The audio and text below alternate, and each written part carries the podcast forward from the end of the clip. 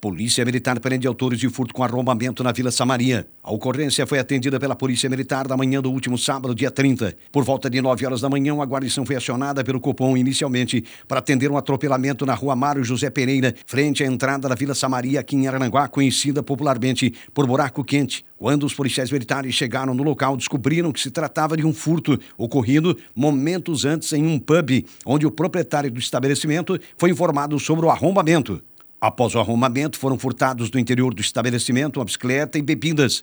Depois de verificar as imagens dos autores, a guarnição se deslocou em direção ao Buraco Quente, local já conhecido por ser frequentado por usuários de drogas e delinquentes da cidade. Um vigilante acionou a polícia militar no acesso à Vila Samaria e conseguiu fazer a abordagem do provável autor do furto da bicicleta, que havia empreendido fuga, mas foi detido ao cair. No local, a guarnição da polícia militar deu voz de prisão ao autor, o qual confirmou o furto e indicou que seu comparsa estava em uma casa abandonada próximo ao local.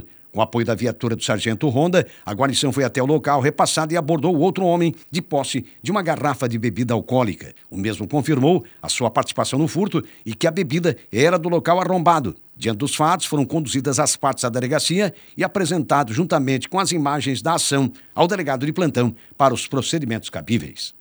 Casal morre atropelado por dois automóveis na BR-101 em Sombrio. O acidente de trânsito com duas vítimas fatais que ocorreu na noite do último sábado, dia 30, mobilizou equipes da Polícia Rodoviária Federal, Polícia Militar, CCR Via Costeira e SAMU. A fatalidade foi registrada por volta de 22 horas no quilômetro 431,4 da rodovia federal, na localidade de Guarita, interior de Sombrio, depois que um casal foi atropelado por dois veículos no trecho duplicado. A polícia suspeita que as vítimas estavam alcoolizadas porque recém haviam saído de um bar nas proximidades após uma discussão.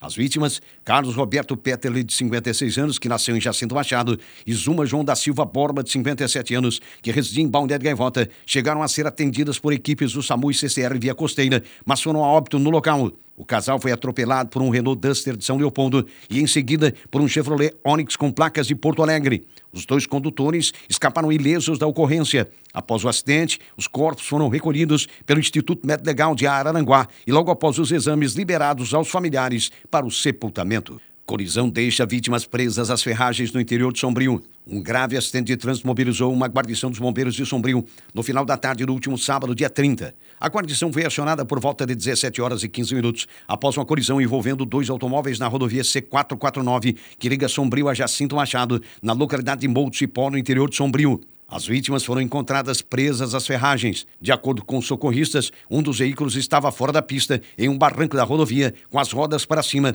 com a vítima em seu interior. O automóvel foi estabilizado com auxílio de hastes e de forma manual com apoio da guarnição do Autobomba Tanque Resgate e também de populares, devido à dificuldade do terreno e posição do veículo. A vítima estava politraumatizada e apresentando edema e deformação da perna esquerda e se queixava de dor abdominal, sinais vitais alterados, suspeita de hemorragia interna e traumatismo crânioencefálico.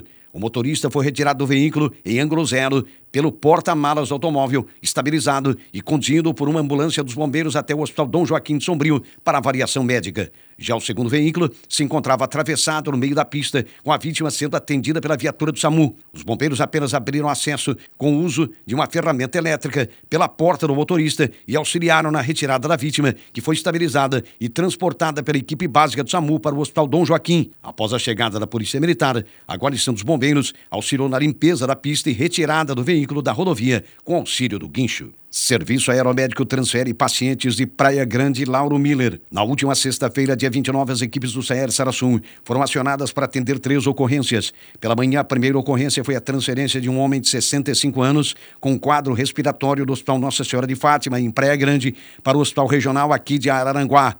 Em seguida, o acionamento foi para apoio à equipe médica do Hospital de Lauro Miller, onde se encontrava um adolescente menor de idade, o qual se envolveu em um acidente motociclístico e apresentava traumatismo craniano grave.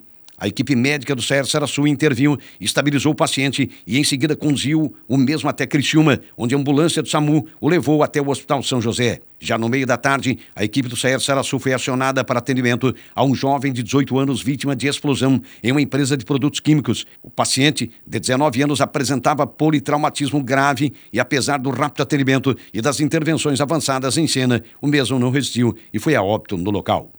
Homem que matou a mando de facção criminosa é condenado em Turvo. Josué Augusto do Nascimento Rosa, responsável por matar Maria Fernanda Rocha Nacleto, amando-lhe uma facção criminosa, foi condenado a 15 anos de reclusão em regime inicialmente fechado, em sessão do Tribunal do Júri da Comarca de Turvo.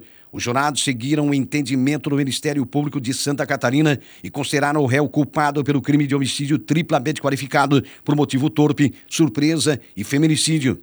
Segundo o promotor de justiça Cláudio Everson Gesser Guedes da Fonseca, Josué ceifou a vida da vítima em razão de uma determinação da facção criminosa, da qual ele faz parte se revelando, portanto, torpe a motivação. O crime também foi cometido contra a vítima por razões de sua condição de sexo feminino, movido por sentimentos de menosprezo e discriminação à sua condição de mulher. A facção determinou a morte de Maria Fernanda com o objetivo de controlar a vida sexual e os relacionamentos não só da vítima, mas de todas as mulheres que venham a se relacionar com os integrantes daquela organização criminosa, exigindo delas, sob pena de morte, que lhes guardem fidelidade, sobretudo quando se encontram presos. Ainda conforme o promotor de justiça, o crime foi cometido mediante surpresa, já que Josué entrou na casa da vítima durante o repouso noturno, quase à meia-noite, e tão logo a viu deitada sobre uma cama, efetuou disparos de arma de fogo contra ela, o que impossibilitou a defesa de Maria Fernanda. Maria Fernanda Rocha Anacleto, de 20 anos, manteve um relacionamento amoroso com um homem que era provavelmente, e ainda é, integrante de uma facção criminosa que atua dentro e fora do sistema prisional de Santa Catarina.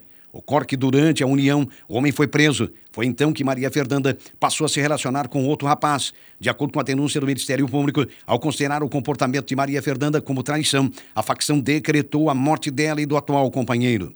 Josué Augusto do Nascimento Rosa, também integrante da organização criminosa, ficou encarregado de executar a ordem de morte. No dia 14 de julho de 2020, o réu saiu aqui de Arananguá e, ao chegar a Turvo, por volta de 23 horas e 30 minutos, foi em direção à residência de Maria Fernanda, na estrada geral do loteamento Laerte. Assim, foi que, empunhando a arma de fogo, Josué adentrou a casa da vítima e, ao vê-la deitada em uma cama, efetuou os disparos.